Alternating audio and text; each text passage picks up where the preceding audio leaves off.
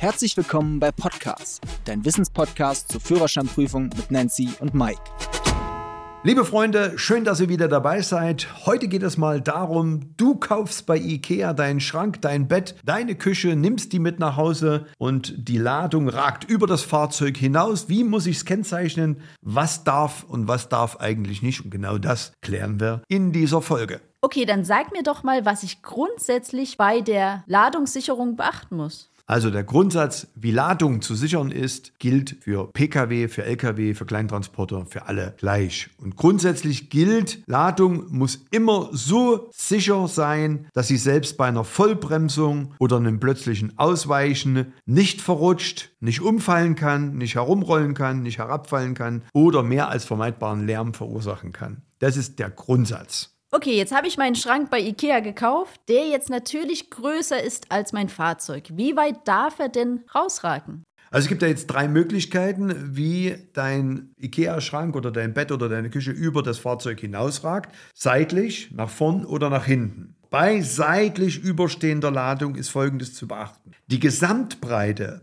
deines Fahrzeuges darf mit Ladung maximal 2,50 Meter betragen. Die Sicht über die Außenspiegel darf durch die Ladung niemals verdeckt werden. Bei nach vorn überstehender Ladung ist zu beachten, Ladung darf bis zu einer Höhe von 2,50 Meter nicht nach vorn über das Fahrzeug hinausragen. Ab einer Höhe von 2,50 Meter, also Transporter, Lkw etc., darf die Ladung bis zu 50 cm über das Fahrzeug hinausragen. Und jetzt hast du deinen IKEA-Schrank, der nach hinten übersteht. Hier ist es so, da geht es um die Wegstrecke. Also bei einer Fahrstrecke bis 100 Kilometer darf die Ladung um bis zu drei Meter nach hinten hinausragen. Und ab einer Wegstrecke von 100 Kilometer und mehr darf sie maximal noch 1,50 Meter nach hinten hinausragen. Sag mal, wie muss ich denn jetzt die Ladung kennzeichnen? Okay, auch wieder bei den dreien. Ähm, seitlich überstehende Ladung, also tagsüber muss sich seitlich überstehende Ladung eigentlich selbstkenntlich machen. Das heißt, es dürfen auf keinen Fall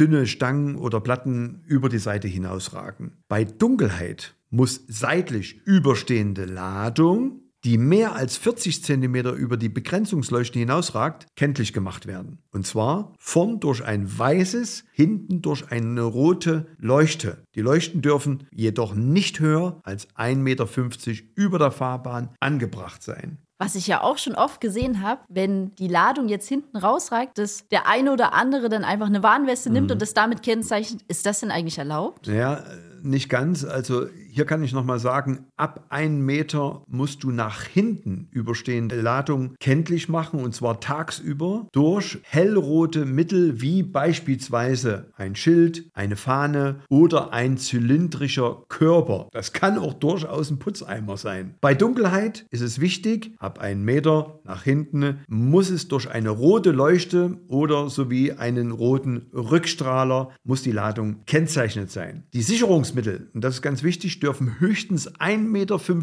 und der Rückstrahler höchstens 90 cm über der Fahrbahn angebracht sein. So, liebe Freunde, das war's mit der heutigen Folge. Für noch mehr Führerscheinwissen schaut auf unseren YouTube-Kanal vorbei. Fischer Academy, die Fahrschule.